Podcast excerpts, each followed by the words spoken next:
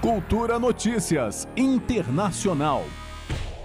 Já são 70 os países que registram nesse momento médias de casos de Covid-19 superando as médias alcançadas desde o início da pandemia.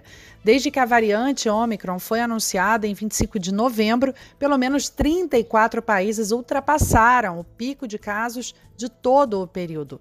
A Europa, até o momento, é o continente onde, com mais frequência, os números de casos atingiram seu pico em toda a pandemia. Já no continente africano, são 23 os países que estão na mesma situação. A maior média móvel de sete dias de toda a pandemia foi registrada nesta última terça-feira, dia 4, quando o mundo alcançou 1 milhão e 800 mil casos, número que representa o dobro do recorde anterior à chegada da nova variante. Foram 827 mil casos na média móvel registrada em 28 de abril de 2021. Aqui em nosso continente sul-americano, Argentina e Bolívia são os países que atualmente possuem as maiores médias. Por outro lado, a média de sete dias de óbitos no mundo apresenta tendência de queda desde 6 de dezembro, com leve alta nos últimos dias. Até agora, são cerca de 6 mil mortes diárias, ou seja, menos da metade do registrado em 26 de janeiro de 2021, quando vivemos o pico de mortalidade de toda a pandemia, com mais de 14 mil mortes por dia. No Brasil, nós também estamos registrando uma alta de casos. No entanto, não acompanhada por alta de mortes na mesma proporção.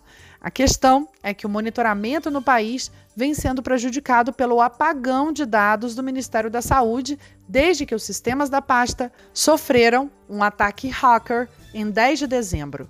Os dados indicativos de internações, por exemplo, ainda não voltaram ao ar. O site com detalhes sobre a vacinação voltou, mas sem informações do último mês. E outras áreas de consulta ainda continuam apresentando problemas. Com isso, especialistas têm dificuldade em realizar análises mais detalhadas da situação atual da pandemia no Brasil.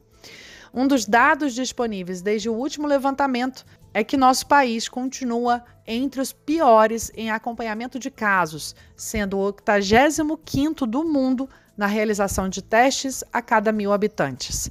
A maioria dos especialistas vem alertando ainda que os números devem subir em todo o continente, como ocorreu no início da pandemia, quando a primeira onda atingiu primeiro a Europa, chegando aqui poucos meses depois.